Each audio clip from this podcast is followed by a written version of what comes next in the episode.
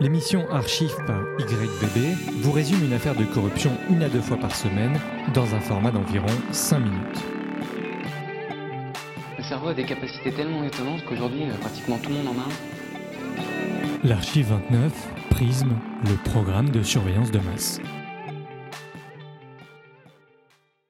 Le programme PRISM US 984 XN, de son nom complet, révélé par Edward Snowden en 2013, ancien détaché de la NSA devenu lanceur d'alerte, avait pour objectif de récupérer secrètement et non officiellement des données personnelles partout à travers le monde avec la complicité des leaders du monde de l'Internet.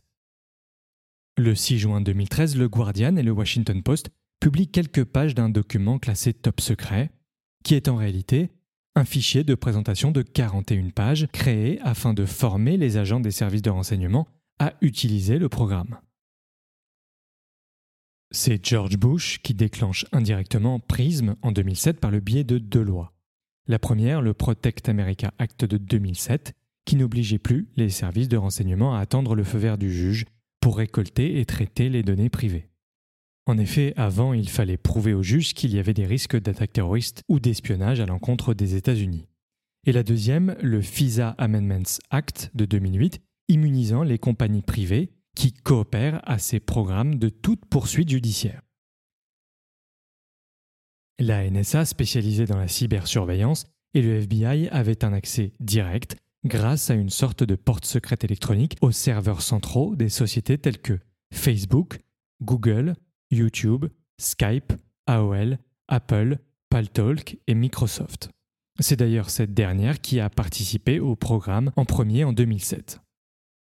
Les objectifs de Prism, mais également des autres programmes révélés par Snowden, étaient principalement d'empêcher de futures attaques terroristes, de garder l'avantage dans la guerre à l'espionnage industriel, ainsi que d'espionner les différentes institutions liées aux États qui seraient susceptibles d'influencer la géopolitique à moyen et long terme. On peut citer un exemple parmi d'autres, celui-ci est donné par le Guardian et Der Spiegel, qui révélait que les officiels étrangers furent écoutés lors des deux réunions du G20 de Londres en 2009. Pour revenir à la sécurité nationale et à la lutte antiterroriste, PRISM était extrêmement utile au président Barack Obama, qui recevait quotidiennement dans ses briefings sur les questions de sécurité intérieure et extérieure un résumé des potentielles menaces observées. Ensuite, responsabilité revenait au président de décider des actions à poursuivre pour les sujets prioritaires. Le document montrait que sur une période d'un mois, en 2013, la NSA avait collecté presque 3 milliards de données depuis les réseaux informatiques américains. Maintenant, le fonctionnement, le programme ou l'algorithme, selon votre préférence, permet de récupérer tous les détails des communications qui passent par les serveurs des entreprises citées précédemment, et ce, sans délai. Il s'utilise comme un moteur de recherche, un agent peut entrer des mots-clés afin d'obtenir une sélection, et après autorisation de la hiérarchie, débloquer les résultats de ces sélections, les analyser et ensuite écrire un rapport ou une simple note sur ces observations. Techniquement, la NSA brasse une gamme extrêmement large de données et récupère celles des Américains qui vivent aux US, des utilisateurs passant par ces serveurs mais vivant en dehors des US, et des étrangers qui communiquent avec des Américains vivant aux US. Autrement dit, Prism couvre l'ensemble des communications électroniques mondiales. Il récupère de la big data et des métadonnées contenant toutes les sortes de communications, des chats Internet, l'historique des navigateurs, les recherches entrées dans ces navigateurs, le contenu des emails, les communications vidéo et vocales, les détails publiés ou non sur les réseaux sociaux, ainsi que les fichiers transférés. Il y avait même une possibilité d'obtenir encore davantage sur requêtes spécifiques. On peut imaginer la demande de déclenchement de la caméra ou du micro de votre téléphone. On apprendra suite aux révélations de Snowden que le process, une fois la data collectée, est probablement le suivant. Il la garde trois jours et filtre, puis efface toutes les données qui n'ont rien à voir avec leur cible. Après ce filtrage, il leur resterait la metadata. Autrement dit, si on prend l'exemple d'un message Facebook, de qui vient-il? À qui a-t-il été envoyé et quel est son contenu? Ces données-là seront conservées un an par la NSA et un mois par le GCHQ, l'équivalent britannique de la NSA, qui était également en coopération sur ce programme. je vais vous donner un exemple de l'effet potentiellement nuisible que peut avoir cette technique d'espionnage sur la vie d'individus lambda. Votre nom est Rémi et vous envoyez un message souhaitant un bon anniversaire à votre cousin américain John qui vit à New York. Le contenu de votre message est d'abord aspiré par le serveur fantôme de la NSA, puis filtré, et si vous êtes lié à un quelconque sujet prioritaire de surveillance, un agent s'occupera de traiter l'information et d'en rendre compte.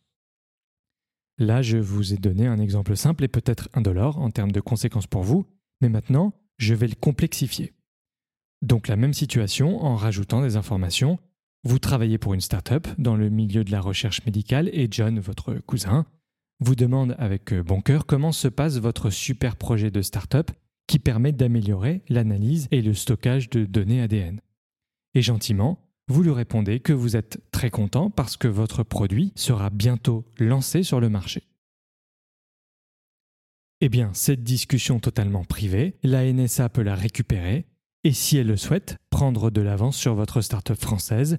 Elle cherchera peut-être à creuser cette technologie grâce à ses experts afin de la devancer, à vous racheter en passant le message de façon directe ou indirecte à un fonds d'investissement spécialisé dans les startups, ou beaucoup plus simple et discret, juste garder un œil sur ses évolutions. Tout cela alors que légalement et éthiquement, aucune de ces informations ne les concerne. Je traduis les mots de Snowden dans l'interview filmée qu'il accorda au journaliste du Guardian Glenn Greenwald et à la réalisatrice Laura Poitras afin de résumer l'étendue de Prisme. Je cite Même si vous ne faites rien de mal, vous êtes observé et écouté.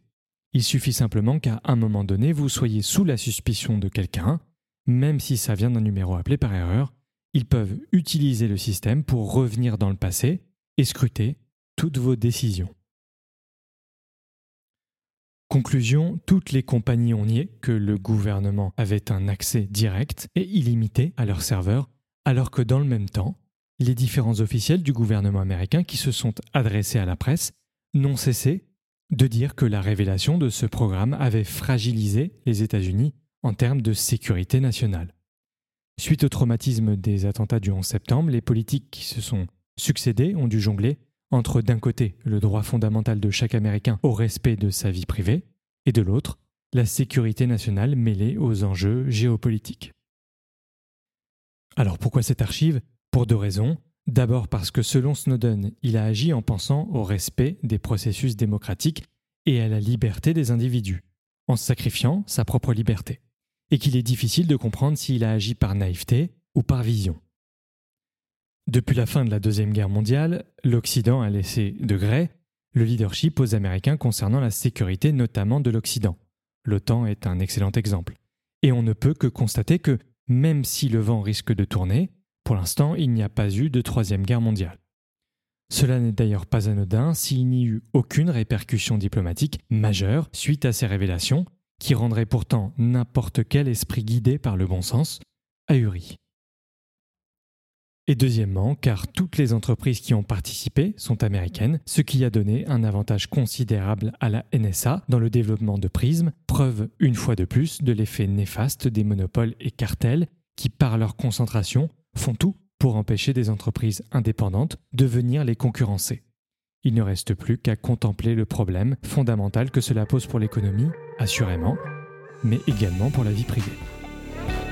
C'était l'archive 29. Merci et à bientôt. Je voudrais construire des asiles de cons, mais vous imaginez un peu la taille des bâtiments.